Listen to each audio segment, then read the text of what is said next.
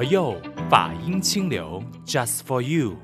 嗯，全新一期的佛佑，你好，我是主持人碧芝。那今天呢，非常开心，也非常的荣幸，我们在节目当中呢，有来自台湾香海文化的执行长，我们的妙韵法师，法师吉祥，一直吉祥。法师非常欢迎你们来到马来西亚。当然，谢谢今天呢，在节目当中，我觉得说，因为法师这一趟来呢，就是为了呃这一本书，就是我们呃很多的法师们一起共同著作的创作。的这一个呃星云大师的身教与言教的这一本书，那妙韵法师本身呢，也在里边也有写到自己跟呃大师的一个因缘。嗯，那当然我们其实呃今天当然就是因为星云大师的那个缘分，我们才会聚在一起。我也有这个机会可以访问到法师，那当然也想要说，哎，法师如果说大师圆寂之后，那法师本身是怎么去经历这一段时间？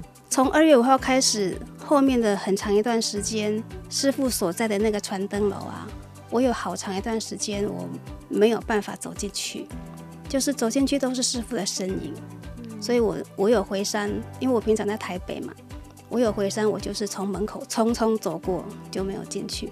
我想那个没有办法说我我设定我什么时候恢复，即使现在都还要要慢慢吧，对，需要时间、嗯、是。对吧？所以法师如果说这样子看，已经过了好几个月，呃，嗯、大师一百日也过了嘛。是。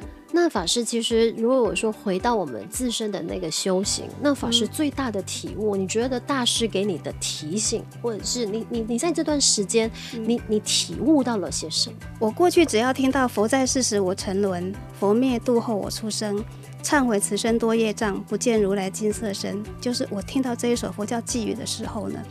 我我心里就很悲伤，我觉得自己怎么没有那个福报，在佛陀在世的时候跟随佛陀。嗯，那其实即使没有福报跟随佛陀，但是我这一世我有幸就跟着星云大师，然后我师父也很慈悲，不嫌弃我，他赐我法身慧命。尤其尤其在师父圆寂后啊，我我甚至感觉。我其实是遇到了另外一个佛事。我虽然佛陀那时候我没有遇到，但是我这辈子我还是有有遇到佛陀在世的时候啊。因为我我觉得师傅的行仪啊，就跟佛陀一样，很多都是雷同的。那这样想起来，其实我的感觉是悲心交集的。前面说悲伤，那后面我又觉得我我毕竟还是有福报遇到师傅，他又不嫌弃我。那。有什么醒悟或有什么嘛？就是过去有师傅在哦，那虽然师傅现在不在，但是他所创办的这个佛光山僧团还在啊。嗯，就是我们说见法如见佛嘛，对，我们见到僧团一样，是好像见到师傅一样。那过去我我们后面总是有个师傅当我们的靠山哦，所以这个如来家业啊。过去讲如来家业，哦，就像师父说的，佛教靠我，我们也曾经这样期许过自己，要佛教靠我，但是那那是那是一个期许，它不是实质的。但是现在因为师父不在，我觉得我们的那个靠山不在，所以现在感觉是实实在在的，嗯，觉得要挑起这个如来家业，嗯，那么要继续师父弘法的脚步啊。我真的就是要佛教靠我了，这是、嗯、对，这是我最大的体悟吧。嗯，嗯，就是长大，以前不管再老，有师傅在，我们都可以当孩子一样。现在没有办法，现在自己当大人，很多责任都要自己挑起来。所以，我听呃妙韵法师这样子的分享，有一种感觉是，大师即便圆寂了，可是大师他还是用他的这一个圆寂，给了我们呃佛光山所有的师父法师们，是。或者是信徒们一个最大的功课，那就是接下来要怎么做到佛教靠我这一件事情。嗯，对吧？那如果说刚才法师有提到嘛，嗯，大师的一些行仪呀，这个就是呃，因为法师常常可能有机会见到大师，或者是呃跟呃大师就是学习嘛。嗯，那其实大师的哪一些行仪是法师，到现在可能回想起来都觉得哇，点滴在心头。因为我我现在比较困扰的是，大家问说你最什么？你最难忘？你最感动？我我我心目中是没有最这个的，因为每一次都是他特别的缘分。对，那你如果说要让我当下有一点感受的啊，呃，我记得二零零三年要到西安法门寺去。迎这个佛子舍利，那这个事前其实师傅有很多那个无以名状的委屈也好啊，或者是说一些难处也好，这个师傅事前是做了很多，花了很多心力去去做这个调配，嗯，或者是说服什么什么的工作这样子。对对。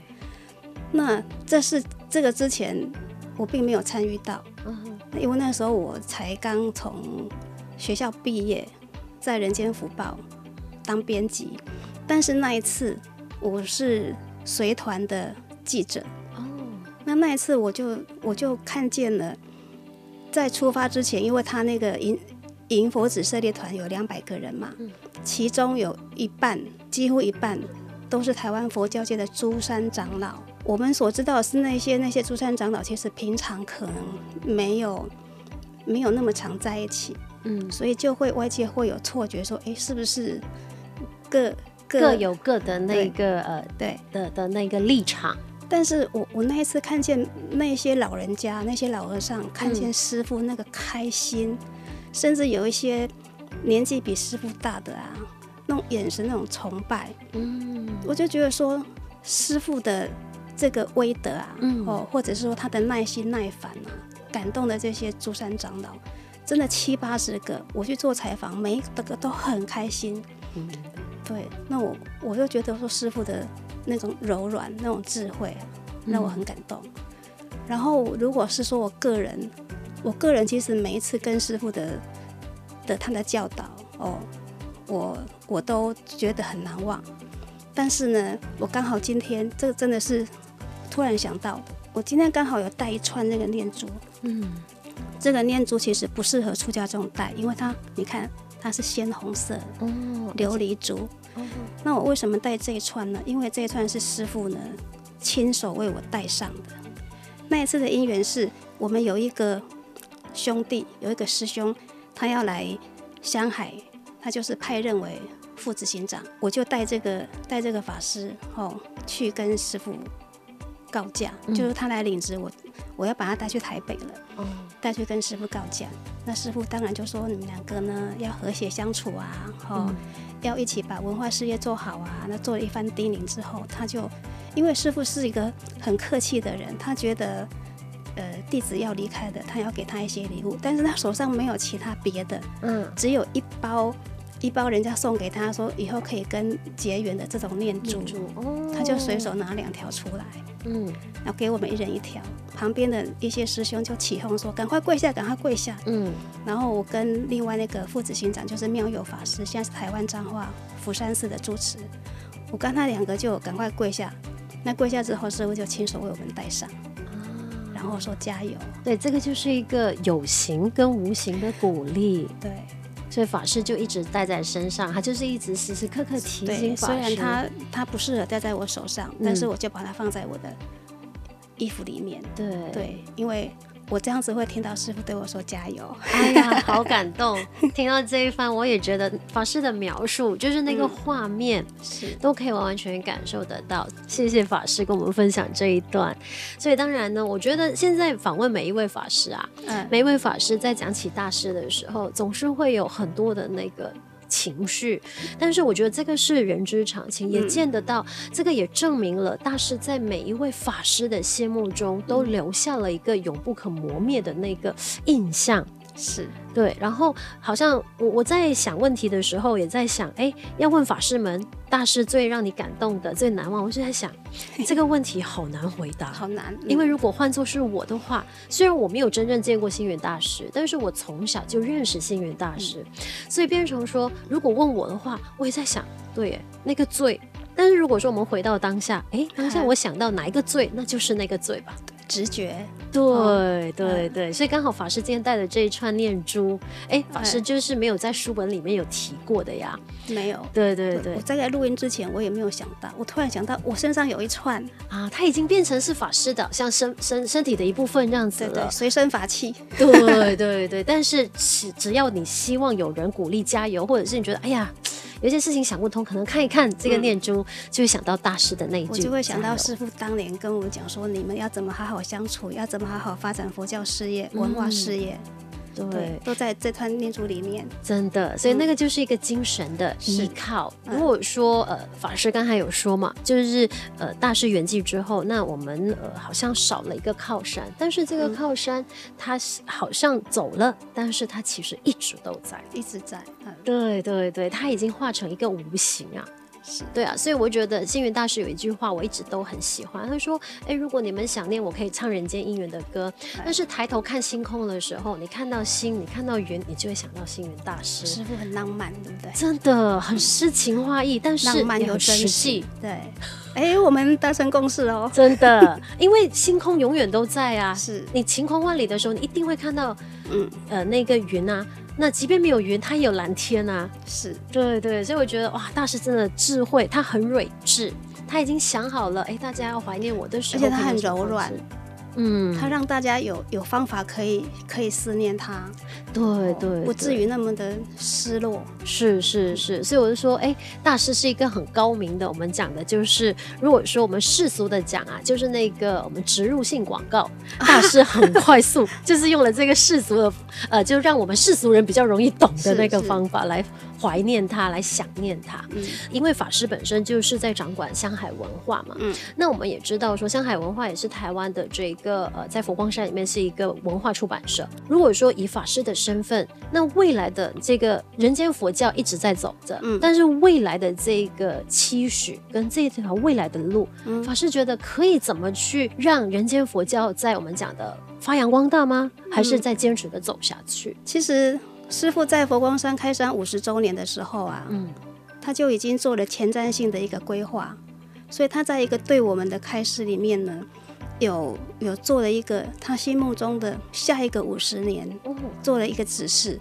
那因为我们有教育、文化，还有慈善，还有各分别共修嘛，嗯，那针对文化这一方面呢，因为师傅很重视他，所以他特别有提出了三点。嗯，他希望后面五十年的佛光弟子自己都要能写作，要发心写作，嗯、就是说能写的人要当仁当仁不让，嗯、对啊，不要省你那支笔。那自认为不擅长写文章的人，你至少写一封信嘛，至少写日记嘛，记录我自己的修行功课。那至少你要写公文啊，你才可以跟政府往来啊。总之，他就是说。你要发发心要写，因为师傅说每一个佛光人都应该要能学习做到这一方面，拿笔起来写，不管你写的好不好。嗯，那第二是要读书。嗯，师傅很重视读书。我记得我研究所毕业第一个工作分发在一个单位，但是师傅给我的工作就是说你先读书。嗯哼，我觉得我好幸福，我怎么我的工作是读书？因为师傅常常说我我给你们那么多，我做了那么多书，也给你给你们那么多图图书，给你那么多时间，就是让你让你读书，让你去畅游法海。那师傅也跟我们说，如果你你都不能安住在这个法海里面，你能够安住在哪里呢？那这个法海，你就是透透过读书。他还说，如果你没有办法安住在这个法海里面呢、啊，你带到这个团体是不会安心的。因为师傅觉得，你下一个五十年，即使你都没有作为，起码你读书嘛。他讲了一个台语很很可爱，他说佛光山不能大家都拱呆拱呆在一起啊，就是不要不可以傻呆傻呆呆呆的这样子。他就说，希望以后的每个弟子都能够靠智慧来放光。第三个，他希望要重视。国际的宣传，就是说，他希望这些著作呢都能够翻译成各国语言，让他让它流传的更广。依照这三点呢，我觉得我作为文化单位的一个一个小螺丝钉好了。尤其文化这一方面呢，师傅的期许就是我们的使命，因为我们本位的工作就在这一边。嗯，更何况还有这些的指示，不敢说我们要做多么及时性，或者是马上就可以发扬光大的发展。但是我们愿意在这个现有的基础上面，我们再去学习，再去增上，让自己的专业啊，哦，或者是在各方面能够更具足。因为我们常常都说，都说师傅说佛光普照三千界，嗯，法水长流五大洲。那你佛光要普照，法水要长流，光靠人是不行的，因为只有文字才能够流传下来。所以你必须要文字作为载体啊，才能够流传，才能够永流传，不是流传而已。嗯，明白，就是一种时间跟空间的的的问题。所以下一个五十年呢，我想所有的呃那个文化单位的人都愿意做师傅的千手千眼的里面的那一只拿笔的手。我是觉得我们应该有这样的认知。我不管自己是条件具足的，还是觉得自己很努顿还要在学习的，都应该要发这种愿，做那一只拿笔的手，当师傅的千手千眼后面那一只拿笔的手，才能够完成自己的跟师傅的以文化弘扬佛法自己小小的夙愿。嗯，这是我对我自己的期许。法师，我可以好奇的问一下，就是大师如果说之前可能没有提过读书这一件事情的时候啊，你本身是一个喜欢读书的人吗？我喜欢读书。哎，讲这个我就想到，我刚刚说我领的领的第一份职就是读书嘛。师傅说叫我读书，嗯、我在书上有写，我好像有写，他就说不拘读什么书。你看，你读小说，你可以读出里面的这个格局，嗯、哦，它的时代感。你读散文，可以读到人家优美的词汇，怎么什么什么。然后他说，甚至读侦探小说，哦，你可以从它里面的那个案情啊，或什么的发展过程啊，嗯、去建构自己的一套比较有系统的想法，乃至于他说，你哪怕是读那种攻击我们的书，嗯、因为。知己知彼，才能百战百胜。对，所以有一次他来看我的时候，我正好在看侦探小说，我吓死了，赶赶快把书盖起来。那以为说这个这个书是不能看还是什么呢？法师，我我觉得我我在工作时间看那个书是懈怠啊。可是大师看到了，他看到他觉得没什么。他对我这些开示并不是一次讲的，他就是因为看到我在看 侦探小说，因为我赶快拿一个文件夹嗯把它盖起来。嗯但师傅其实看到了，嗯，他就跟我说，侦探小说可以看，嗯，因为侦探小说那个写的人都很聪明，要不然他不会安排的那么让你前面看不到，前面会以为什么案情什么发展，嗯，但是后面会有你呃意想不到的结局，对，了解。师傅鼓励看书。所以这样子也看得出大师本身啊，我我因为我看了呃，就是星云大师的《身教与言教》，很多的法师在说自己跟大师的那种相处的点滴啊，或者是大师随即就开示的那种情况的时候，我都发现大师是一个就是会因应当下的因缘而给出了一个提醒也好，他是不会用严厉的，就是斥骂啊，或者是教训，他只会顺着那个因缘，好像法师刚才提到嘛，哎，你在看。看侦探小说，大师就会顺着你看着的那个侦探小说，当下就给你一些的提醒。法师可不可以趁趁此机会也介绍一下香海文化本身的那一个呃文化呃企业文化？香海文化其实不止出书哎，嗯，我们出的书在常驻的这些出版社里面，其实大概比较偏重于文学呃译文方面的，嗯哼，那像论文啊、经典啊。我们就会放到另外一个佛光出版社出版。嗯哼。另外，呃，我们每个月有选文，就是师傅的文章的选文，出版那个《人间佛教小丛书》，手拿本，注印注印价是台币十块钱。嗯嗯。对，已经二十年都没有变，就是让大众来结这个善缘。对对对。嗯。然后我们还有做结缘品。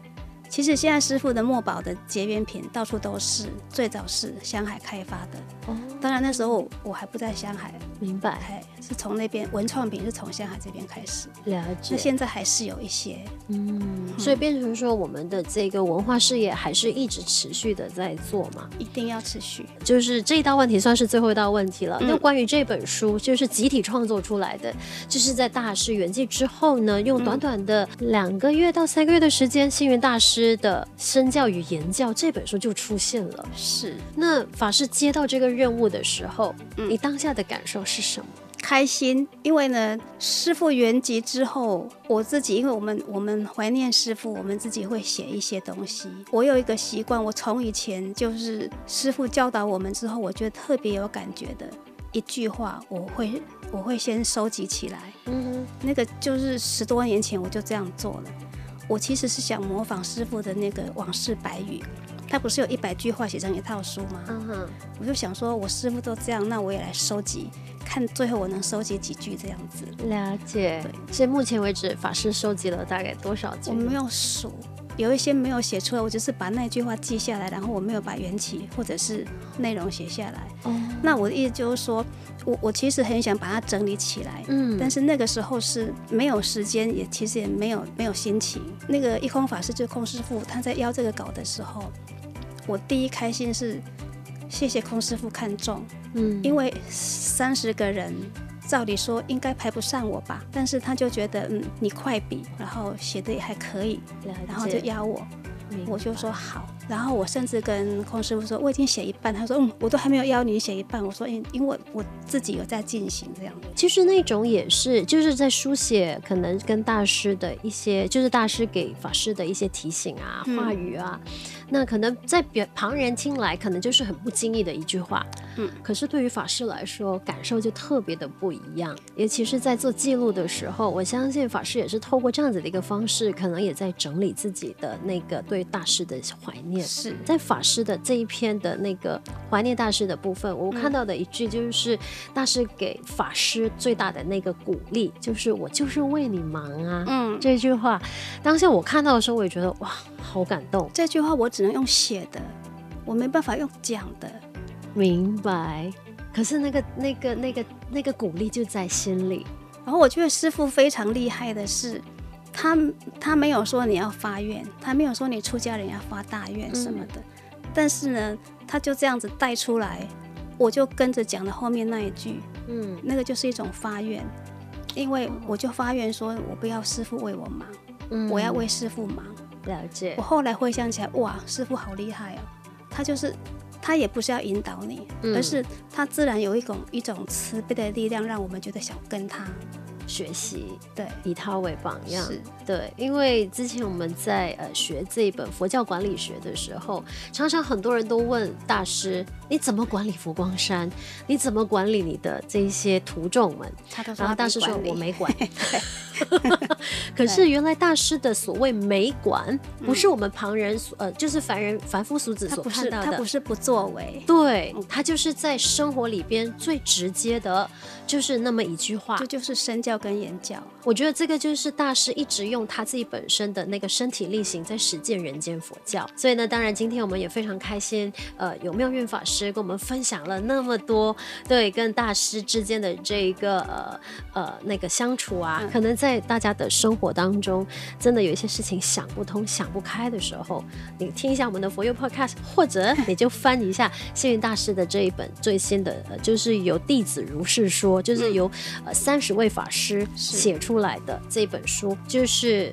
可以从中找到给你继续坚持下去的一个动力，这是大家今年必读的一本书，很好，非常棒，非常谢谢我们的妙运法师。谢谢那也欢迎你可以透过 Spotify、Apple Podcast 呢线上收听我们佛佑 Podcast。当然，有兴趣赞助佛佑 Podcast 的朋友呢，欢迎联系佛光山的任何一所道场。在节目结束之前呢，送上给你这一首歌曲，就是要感谢我们的星云大师的这一首《师父送》。我。是主持人碧芝，请你继续锁定我们的佛佑 Podcast，陆续会给你送上更多更精彩的内容。菩萨行者乘愿来，千金一诺入其下，千里观音增福慧，勤苦在参学。僧歌，漂洋过海行佛教，弘法度众数十载，出言妙法语以来，为信佛教。见丛林，分秒必争弘法利生，无怨无悔奉献牺牲，凝视人间佛教的行者，凝视娑婆世界的导师。凝视佛光教团的光明。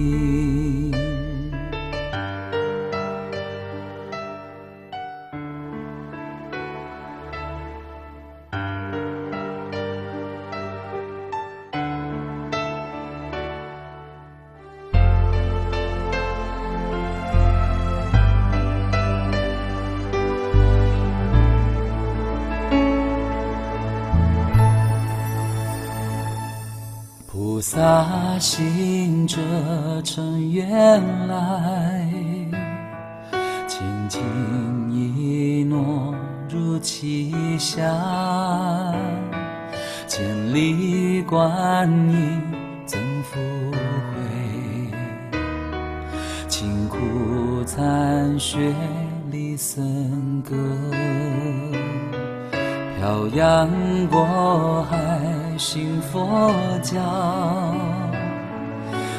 法度众数实在，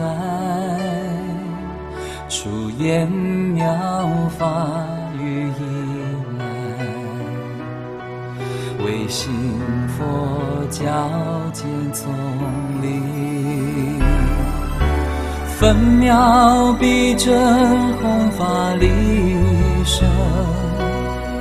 无怨无悔奉献牺牲，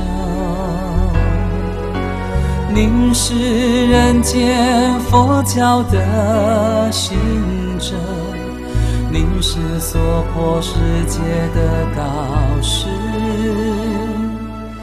您是佛光教团的光明，分秒必争弘法利。